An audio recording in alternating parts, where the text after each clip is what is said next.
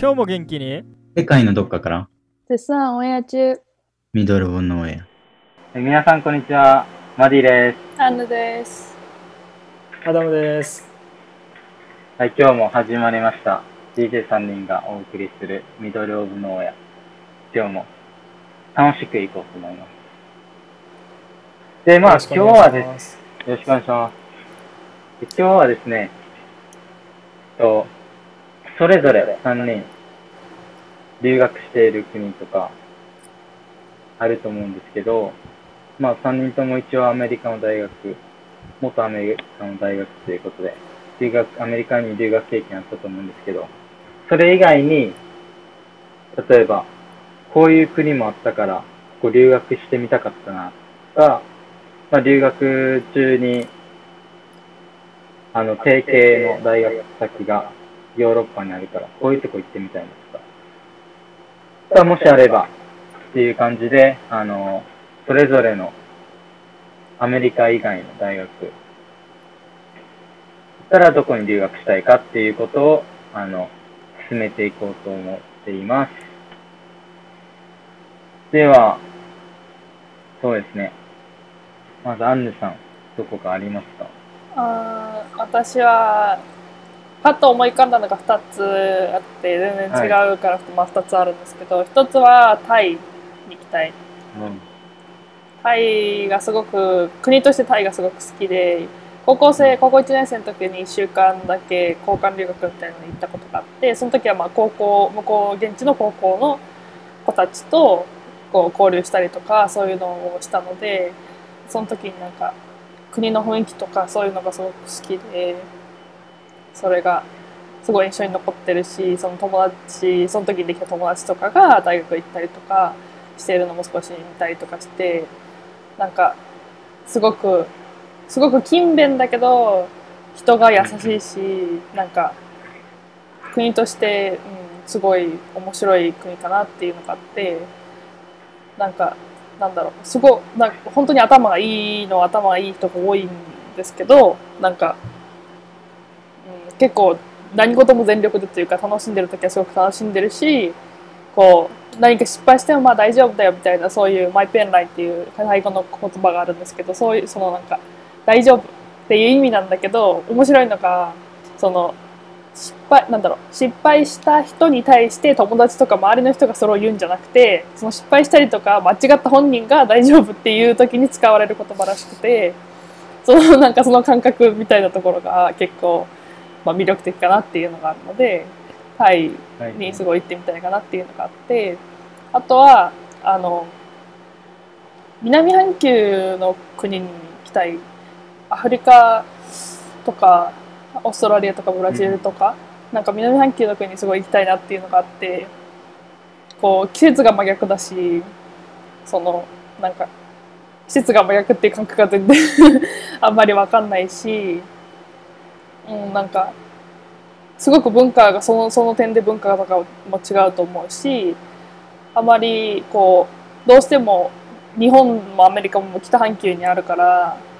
こうその北半球同士の交流っていうのは結構あると思うけど、まあ、日本とブラジルとかなんかはもその地球の裏側とか言われるぐらいなのでそういうところに行きたいかなっていうのはすごく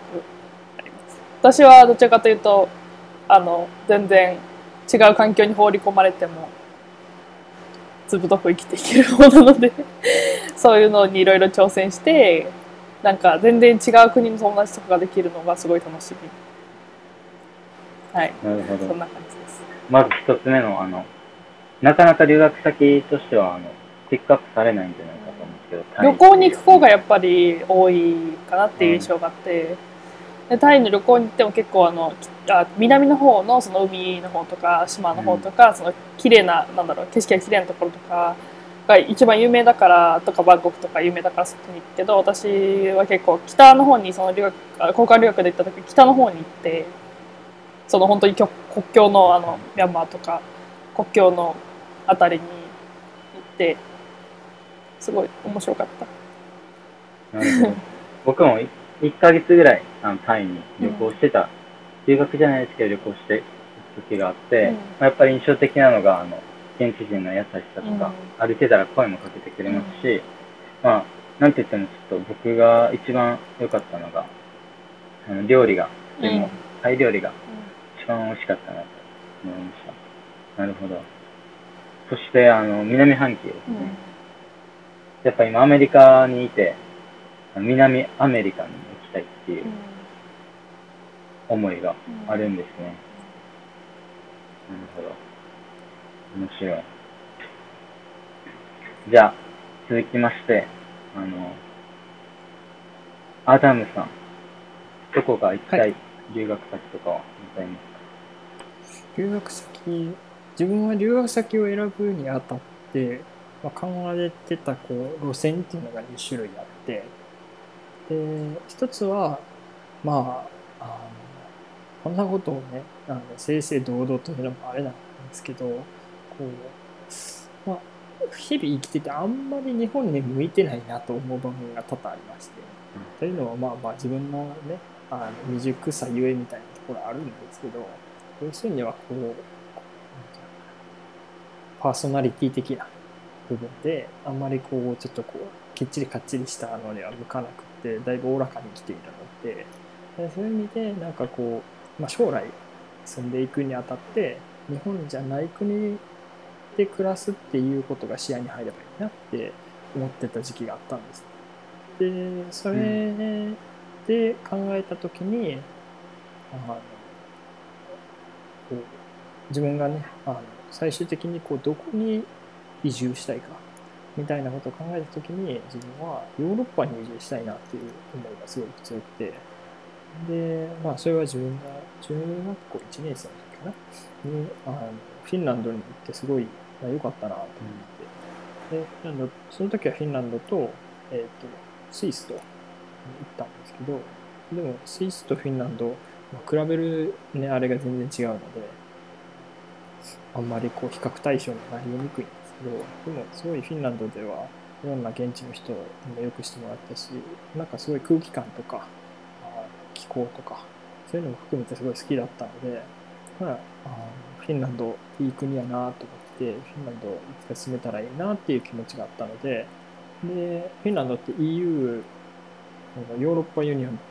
ていうヨーロッパ連合みたいなもののその EU 加盟国っていう国の一つなので他の EU 加盟国のあ滞在権とかを持ってるとフィンランドでも過ごしたりとかするのであなんかヨーロッパの学校に行って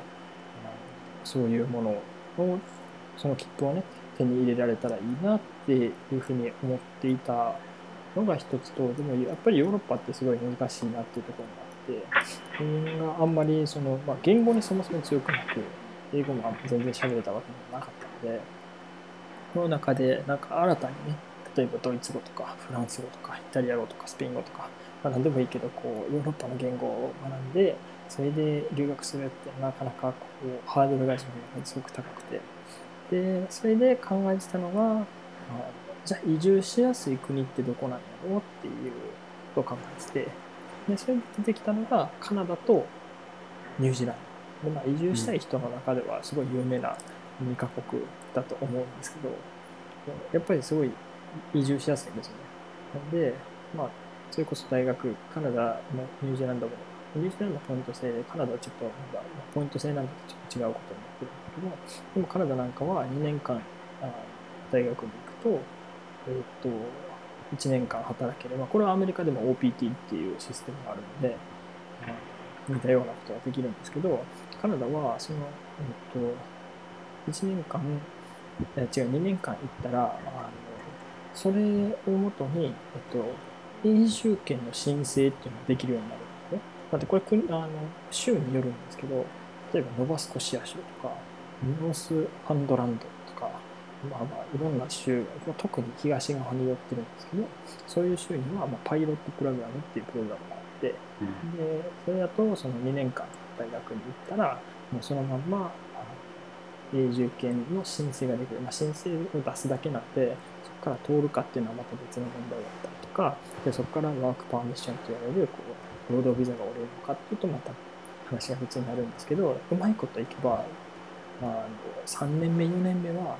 あの学費がもしその永住権が取れたら3年目4年 ,4 年目の学費は学、えー、と国内の、えー、と学費になるんですよね。なんで値段が一気に3分の1とか4分の1とかに落ちるみたいなことも夢じゃないみたいなそういうことも含めてあのカナダの留学っていうのは個人的にすごいありやなと思って見てた時期がありましたね。なるほど。以上。そうなんですね。ちょっと僕も初耳で驚いたんですけど、3年目、運が良ければ3年目から国内の学生と同じ料金で入れるかもしれないっていう。まあ、知らなかった人にもね、いい情報やった。なんでそれこそ最初の2年間にいろんなコネ作って外で20時間働けるんですね。あのアメリカと違って。アメリカは学内で20時間働く週20時間働けるんだけどカナダは学外でも週20時間働いているのでその学内っていう制約がないんですなんで最初のうちに最初の2年間で、まあこう例えばコネクションとかを外に作って雇ってくれるところとか見つけといてでそこでこう雇ってもらうっていうような書類とともに永住権の申請をドンって出すと結構通ったりするみたいで。そういうふうにまた一つの、ね、それこそでも例えばトロントとかバンクーバーとかまあそういうところはちょっとなかなかあの州としてね難しい。あとえっとはい。そうだからトロントはオンタリオ州だし、えっと、バンクーバーはブリティッシュコロンビア州。でそれに、えっと、ケベック州とかいろいろあるんですけどそういうところはその、まあ、有名な有名どころの大きい州っていうのはあのあの人が多いんであんまりそういうプログラムっていうのは提供してないんですけどちょっとこう横っちょに外れたさっき言った東側特にニューファンドランドっていうニューファンドランド州っていうのは、まあ、とっても北の上の方にある端っこの端っこにある州でいまだにこう北米の原生林自然林がまだ残ってるって言われるぐらいあまり人もいない、まあ、そもそも寒いですし、うん、そんなに大学があるわけでもないしっていうようなところなんですけどでも、うん、面白い学校があったりとかうん総合大学もあるんでレベルさえ問わなければ、かなり安く留学に行けるようななんかそういう選択肢としてはありだったりするのかなと思ったりしますね。なるほど。マジ、あ、アダムさんは、その、昔にフィンランドとスイスに留学、留学でした？いや、これはもう単純にあの母親がいなんか用事で出かけて、それにくっついてもらっただけなんで、まあ、ほぼ旅行ですね。なるほど。なんかフィンランドって言ったら、あの、デザインで有名。とか、まあ、マリメッコっていう服のメーカーが有名なんですけど、まあ、あとはなんか、食事面とかは、まあ、あとはなんか、口に合いました食事面とか覚えていらっしゃいますか？覚えていらっしフィンランドの食事ですか？ゃいますはい、そうです。フィンランドの食事はね、いや、うまいですよ。あの、うんちょっとね、あの当時、あんまりまだ、その、まあ、これ、めっちゃ個人的な話なんですけど、まあ、いっぱいアレルギーがあるんですよね、俺自身、実は。で、その中で、その、その旅行に行く半年ぐらい前に、あの医者が、乳製品もダメだったんですけど、乳製品も取っていいよ、大丈夫だからって言ってくれて、で、乳製品を取るようになったんですよね。で、まだ半年ぐらいしか取ってないんで、あんまり何がどうとかってよく分かってなかったんだけど、フィンランドに行ったら、そのなんかフィンランドの乳製品って余計めにあのラクトースっていうこう分解しにくいね、あの糖が多分入ってるんだと思うんだけど、まあ、濃いんですよ、多分。日本の牛乳よりも。なんで余計にその、まあ、ラクトースっていうこう乳糖がね入っててでそれがこの牛乳アレルギーの人の多くはそのラクトースっていうのは分解できないことによってその牛乳アレルギー例えばお腹壊すとか便秘になるとか、あ、そういうあ症状あとアトピーが出るとかそういう症状が出てくるっていうのは実はそのラクトースっていうのが鍵を握ってたりするんですけどでも、あ、そのその効果もあんまりよく分かってずにフィンランドに行ってでフィンランドで、野ウサギをこう生クリームで煮たシチューとか、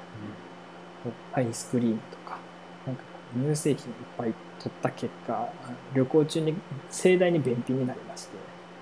あこれはあの取ったらあかんかったんやっていうのは個人的にこうフィンランドでのこう食事面というか旅行を通して大変やったエピソードの一つではあるんですけどでもなんかそれがあったとしてもそれなりになんかよかったな美味しかったなというかまああれ大変やったけどでもあのうさぎのシチューうまかったなとか。でそれこそ結構ベリーとかもその辺で茂ってたりするんで。であの知り合いのその別荘のお宅に行かせてもらってて知り合いの別荘のところでそれこそ湖があったんで湖で釣りしたりでお隣さん家行ってスモークスモークサーモンじゃないけどスモークの魚にしてもらってでそれ食べたりとかベリー摘んだりとかなんかそれなりにこう自然なものでいたっていうところも含めてすごい食事面はあの問題もなく良かったなと。それこそじゃがいもがめっちゃうまくて、ね、なんか日本で食べるじゃがいもとヨーロッパ行ったことあってヨーロッパでじゃがいも食べたことある人。まあドイツのじゃがいもやし、あとスイスやったらロスティっていうなんかじゃがいものパンケーキみたいな千切りにしてそれをバターでこう両面焼いたパンケーキみたいな形のやつをソーセージとザワークラウトとケチャップとで食べたりするんだけどなんかもうねあのこう日本で食べるじゃがいもとはうまみの質がげ桁違いに違う。日本のが別に美味しくないわけじゃないしそれこそなんか分からへんこれあの多分人によるんであの知ってる方とかじゃがいも好きとか多分知ってると思うんですけどこう、ね、例えば男爵とかメイクインとかって聞いたことある人って多いと思うんですけどその他にも最近インカの目覚めとかインカの夜明けとかなんかあのいろんなこう種類のじゃがいもがあのあってで日本独特のこう種類のじゃがいもとか、まあ、海外から入ってきたじゃがいもとかあの北あかりとかねいろんなこう種類のじゃがいもがあってそれぞれ、まあ、全然味が違うしほっくり系からこう甘い栗みたいな、ね、やつからこう男爵み男爵みたいにちょっとこう煮ても煮崩れしないようなしっかりしたものからいろいろあったりするんですけどなんかねこう種類自分はあんまりそのフィンランドの時にどのじゃがいもの種類やったのかよく分かってないんだけど煮崩れもせえへんけどめっちゃなんかもうね硬すぎず柔らかすぎずただただなんか噛みしめるごとにうまみの広がるじゃがいも。あなんかねもうねあの後にも先にもあんなにうまいじゃがいも出会ったことないっていうぐらいうまいじゃがいもにいつも当たるっていうのはねなんかこうヨーロッパならではなのかなと個人的に思ったりしますね。食事の面で言うと。なるほど。僕もなんかじゃがいもで思い出あるのが、あの、小学校の時に、その校内で、あの、生徒全員で校内の畑にじゃがいもを植えて、で、それを収穫して、で、カレーを作るっていう、その時のじゃがいもの美味しさ美味しさが本当にたまんなくて、めっちゃうまかったんですね。で、それを超える、やっぱじゃがいもをフィンランドに行ける機会があったら食べたいですね。ぜひチャレンジしてみてください、はい。ヨーロッパのじゃがいもはね桁違いにうまいなっていう。のそれこそ去年え。実はあのオランダに行ってきたんですけどー、うん。オランダでもねじゃがいも食べたんですよ。はいはい。やっぱねヨーロッパの土ってね多分根本的に日本の土と全然違うんですよね。だからなんか全然違うじゃがいもできんねんだなっていう、ちょっとぜひ試してみてほしいな。とはい。思いますねいや、面白そうですね。ですね。じゃあ、で僕、マディですね。次、マディが留学したい国。まあ、これはちょっと、自分の失敗談からの、あの、経験を用いて言うんですけど、と今、アメリカの大学をオンラインで行って、それを、を合格する前に、あの、エストニアの大学に応募していて、で、それも試験受けたんですけど、結果が残念っていうことで落ちてしまって、で、行けなくなって、で、ちょうどコロナの時期が来て、どこの大学にしようかなって思った時に、アメリカのオンライン大学あるからそこにしようっていうことで、アメリカの大学に今行ってるんですけど、まあ以前からあの、3年ぐらいずっとエストニアの大学に行きたいなと思ってて。で、まあその理由としたら、あの、エストニアっていう卑怯な名前の響きとか、あの、あとは、エストニアって国土の80%ぐらいが森林で覆われていて、覆われていて、で、そういう面で僕大、自然が大好きなんで、そういうところで、あの、身を置けたらなとか、いう思いと、で、今、あの、大学では経営学を専攻にしてるんですけど、そういう自分が学びたいことがエストニアでは、あの、本当に活発に推進されていて、例えば、スタートアップがとても多いところなんで、で、アメリカのシリコンバレーと比較は、まあ、できないと思うんですけど、欧州のシリコンバレーと呼ばれてるぐらい、企業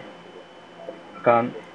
をあの支援する取り組みが政府を通じて行って、行われていて、だから僕もそういう勉強ができるところに身を置きたいなって思って、あの、エストニアに行きたいなって思ったりしていました。で、まあ、僕、食事が本当に大好きなんで、食事面で、あの、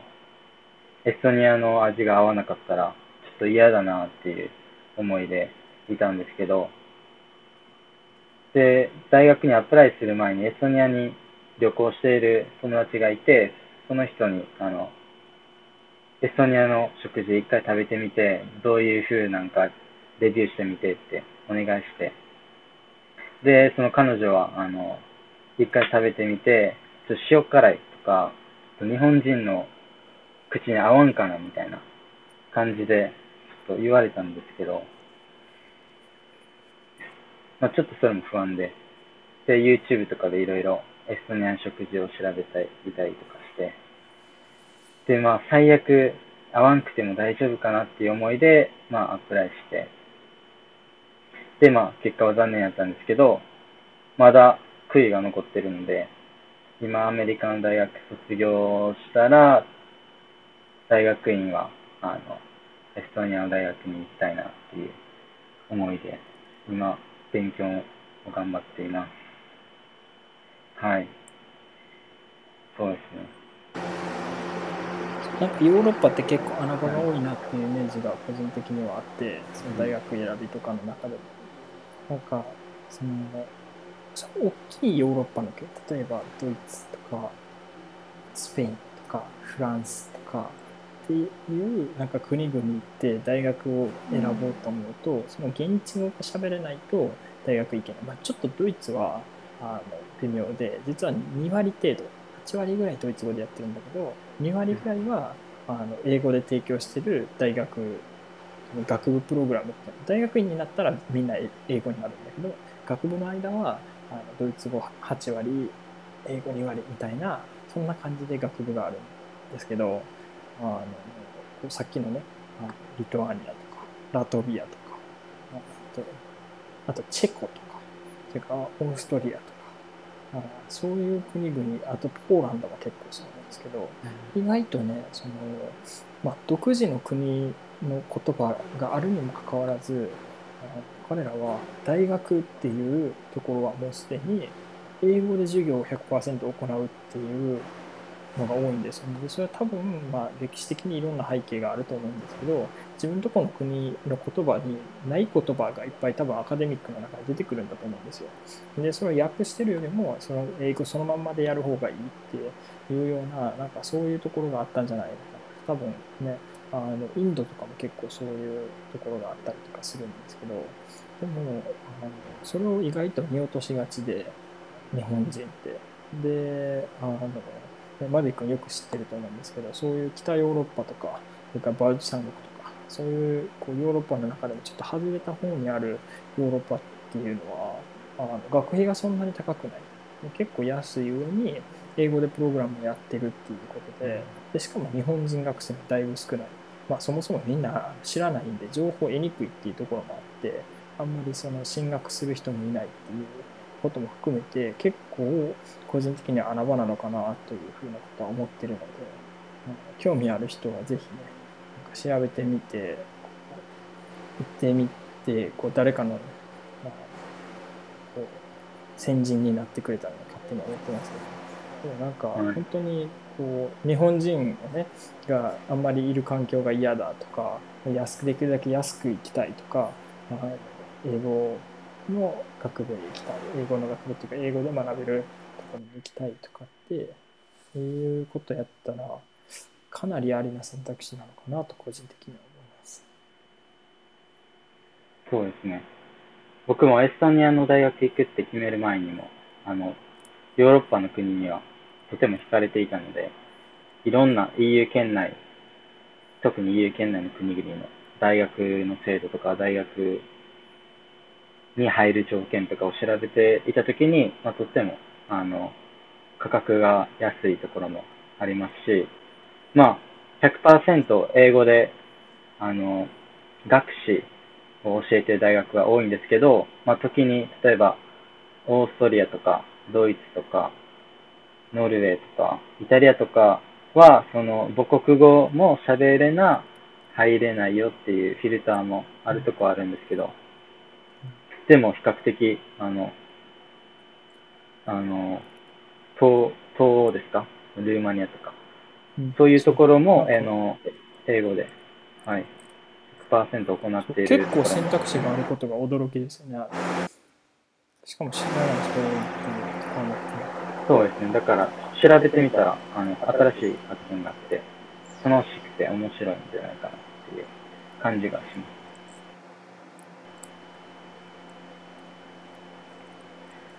アンネさんは、あの、ヨーロッパの大学とか考えたことはありますか？私は個人的には留学に来るときはちょっと違うルートで来てるからあのなんだろう選択肢があって選んアメリカを選んだわけじゃなくてもうアメリカに来るっていう、まあ、前提でアメリカに来たのでその時はあんまり考えてなくてあんま全然知らなかったことが多くてまあでもその大学院とかあの、うん。そう他にその留学する友達とかがやっぱりいるからそういうところから聞いてるとやっぱりヨーロッパに行く人は多いし、まあ、アメリカからも結構留学アメリカでもその留学っていうのは日本だけじゃなくてアメリカから留学アメリカ人が留学行きたいっていう子も結構多くて、あのセメスターとか取ってあの行く子もやっぱりいてヨーロッパはやっぱりすごく人気だしそのうん言語ができる人もいるしできなくてもそのなんだろう。言語をそこで学ぶプログラムみたいなもあったりとかするっていうのも聞いたしあとはその高校の時にあ中学校と高校でどっちもその中学校の時からし知ってる人だったんだけど中学生の時には1個上の先輩だったのに高校に行ったら同じクラスになった子がいてその子はその高校の時にドイツに留学しに行ってその帰ってきた時に1個下の学年に入るってことになったから先輩だったのに同級生になった子がいたんだけどその人もその学校に行く前にその2ヶ月とかその語学をその集中した時にやるみたいなクラスをやったりとかして大学大学高校に行ったって言ってたからなんかあんまりこうもちろんその英語ができないと不安とか言語ができないと不安とかいうこともあると思うけど私的には結構あのあ全然言語を、まあ、やっぱり学ぶのは大変だからそのその言語で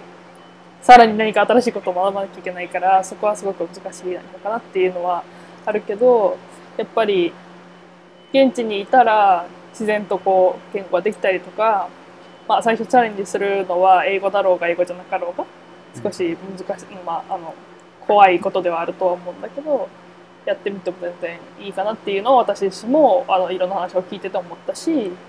やっぱり全然そのその EU は EU でそのヨーロッパはヨーロッパで一つのこうなんだろうまとまったカルチャーがあって、まあ、アメリカは大きいからあれだけどアジアはアジアでみたいな感じがあるからやっぱり私も結構アジアも好きだけどアジア圏内を抜けて他のところにに行ってみたいっていうのもあったからヨーロッパもすごく興味があるし、うんそんな感じですね。なるほど。うんヨーロッパからアメリカに来る人もいるけど、うんアメリカからもヨーロッパに留学する人も多いっていうことで。結構いました。去年はだからポーランドに行った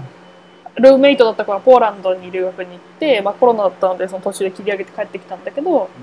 その子なんかはポーランドに行って日本人の友達に会ったって私に連絡してきたりとか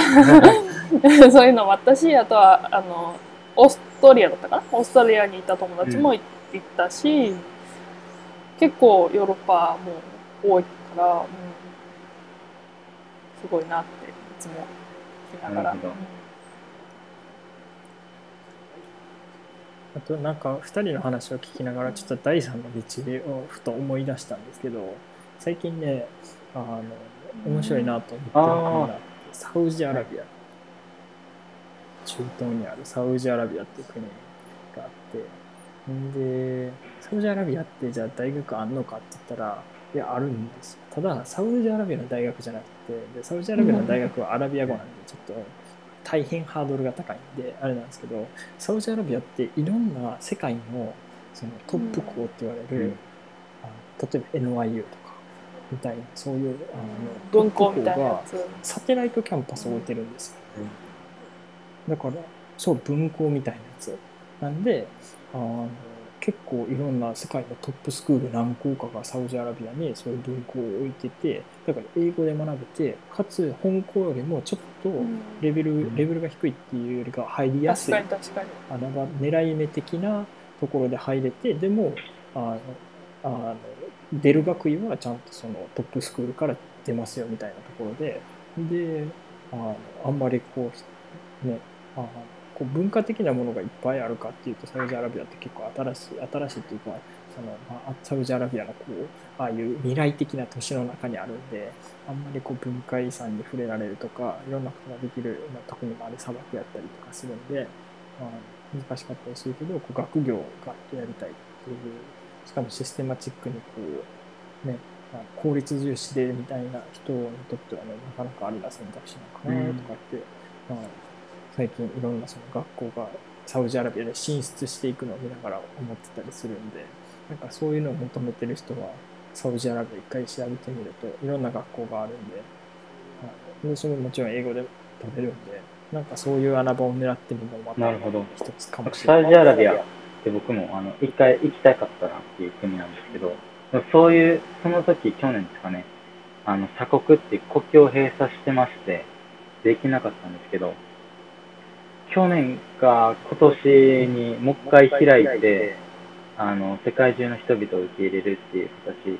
で、あの旅行者も入れるようになったんですけど、そう、なんかそういうこと、国境があの閉鎖するっていうことがまた起きるかもしれないんで、そういうサテライトキャンパスっていうのは、あの、いいなって思いますね。それはオンラインで受けれる。多分ね、現地に行って受けるタイプのものが多いのかなというふうに思うんで、あだけどそれこそサウジアラビアとか、まあ、オマーンとかもそうなんですけどこう現地人って特特級階特権階級にいるんでほぼほぼいないんですよ例えばサウジアラビアの国民のうちのその国籍を持ってるサウジアラビア人って実は全体の5%から10%ぐらいしかいないらしくてあとみんなその働きに出稼ぎに来ている人たちばっかりがそこに住んでるようなそういうふうなこう街の構成になってるみたいで。なので別にこうサテライトキャンパスで世界中から学生が集まっているのがあんまり浮かないし、あの全部それこそ必要な共通言語は英語になってるので、そのサウジアラビアのその都市部なんで全然問題なく生活できていろんな人がいてそれこそ逆にすごくダイバーシティも豊かであるっていうところも含めて、すごい面白い空間になってるみたいですね、最近。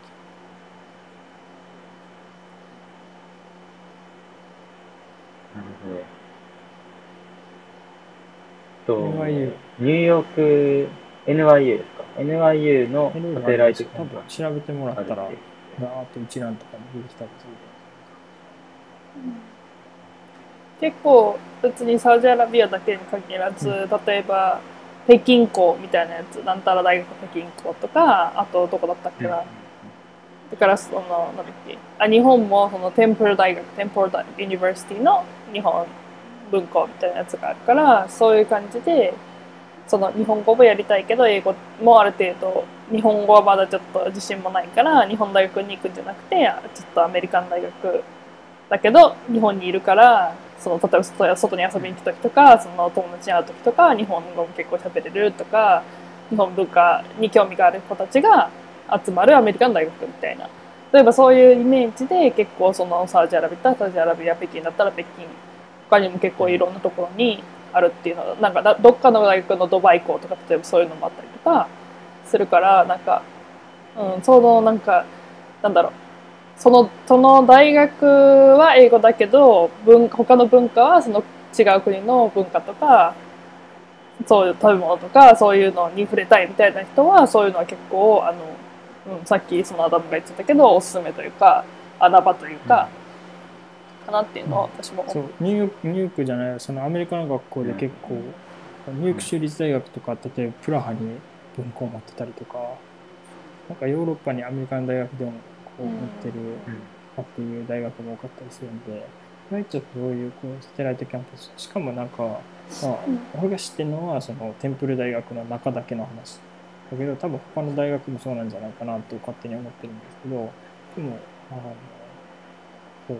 えっと、例えばテンプル大学って日本とローマと、えっと、本校のフィラデルフィアと3校分校分校っていうか、まあ、1個本校があって2個分校があってっていう世界に3つあってでそれぞれのキャンパスは移動し放題なんですね実は。でそれぞれのキャンパスへ移動することはすごいあのそれこそなんかこう例えば、うんと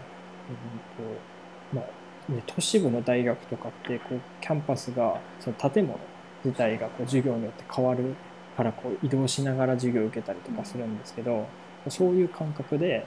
まあそれさすがにねそのセメスターの間に移動するってなかなか難しいみたいなんですけどセメスターごとに移動したりとかっていうことも可能だったりとかするみたいですしでどこの大学を出てもその本校のあの成績証として出るんでどこで取ったかっていうのは実はあの分からないようにその最終的な成績表とかにはどこで取ったかさっぱり分からへんという。どこで取っても同じものが出るよっていうところも含めてでもその本校よりも入りやすいとか本校よりも学費が安いとかあそういう利点もあったりするんでなんかこう最初はそういうところで1年とか2年とか追ってで最後本校に行くとか最初それで入ってそこから本校に行くとか。で本校に行くために、ね、追加の試験があるわけでもないですし、なんか意外とそういうサテライトキャンパスから本校に潜り込むみたいな、ちょっとこうチートみたいなね、ちょっとズルみたいな方法とも言えなくもないかもしれないけど、でも全然なんかそんなの面白い選択肢になるのかなと思ったりします。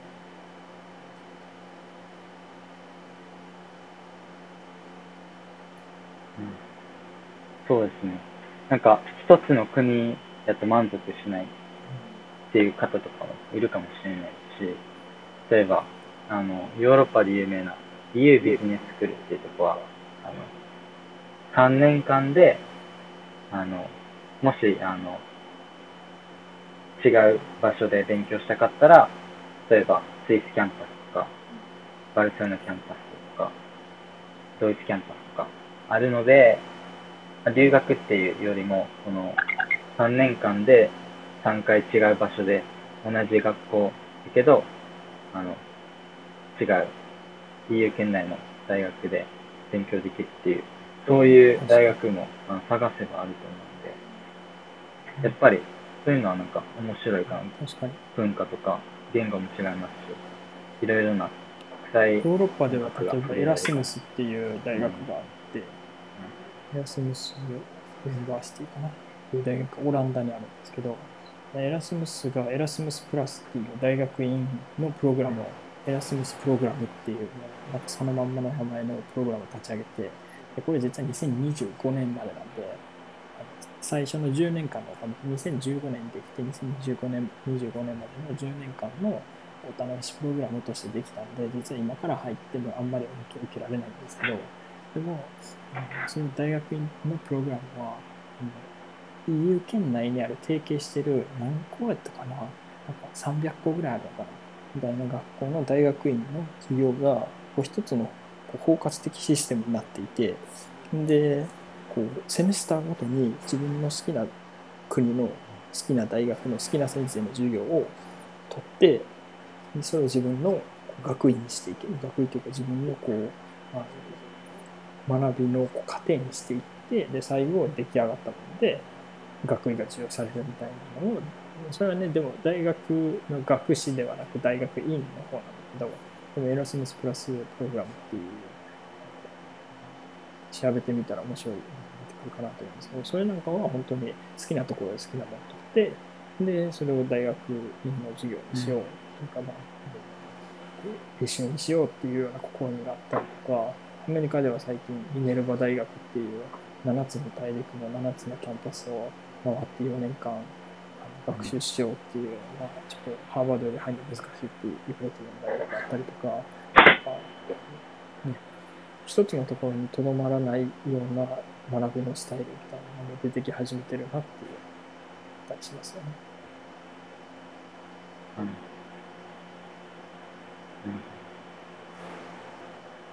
エラスムス大学っていうところは、え300ぐらいの大学と提携していて、生徒はその授業を取れるっていう。それはオンいやラインで実際にあの行くことに行って取れるようになるっていう。ああ、なるほど。面白い。全然知らない、あの、留学のスタイルっていうのが、探せば探すほど、あの、出てくると思うんで、このラジオ聞いていて、もし気になった大学とか、ごめんなさい、ちょっとあの全然あの間違ってました、数字が。いきますね。えっと、エラスムスの留学制度で、はいえっと、行ける国は37カ国で、大学の数は5000以上です。はい、はい。の大学とか研究機関が受け入れ先となって、あの一つの留学システムという形で、だからエラスムスっていう留学プログラムに入ると、37カ国の5000以上の教育機関に行っ、ちょってとずば抜けた数字を言われて、交換留学って形であってこっち行ってそれをまとめ上げることができるっていうそういうプログラムです37カ国で5000以上の期間ですね。まだこれを聞かれている、これから大学院を目指そうっていう方は、一回オランダのエラスムス大学、大学院ですね。それを調べてもらったら、うん面白い情報が出てくるのかなって。これも新しいスタイルなんですかね。なかなかないと思うんですけど。あ今日はあの、それぞれ3人の DJ が行きたい国とか、あの、留学をするにあたって、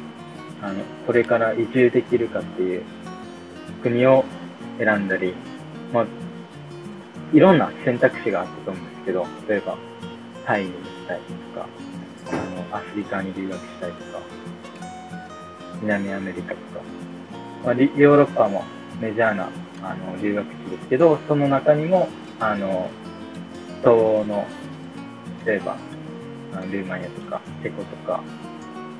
そういうメジャーじゃない国々にも、あの英語で100%受けれる国があったり、あとは、その一つの大学で、たくさんの国に行けるプログラムがあったり、まあ、先ほど言われてたエラスムス大学37カ国で5000以上の期間の授業を取ら取れ取ることができるっていう、そういう今までになかったとか、例えば、と留学エージェントではあの知り得ない情報も今日知り得ない情報もあの調べればあるっていうことが分かったと思います。でここの今日のラジオを聞いて興味を持った大学とかまた違う留学のスタイルがあるっていうことを皆さんに届けたことができる届けることができまた違う留学スタイルがあるっていうことを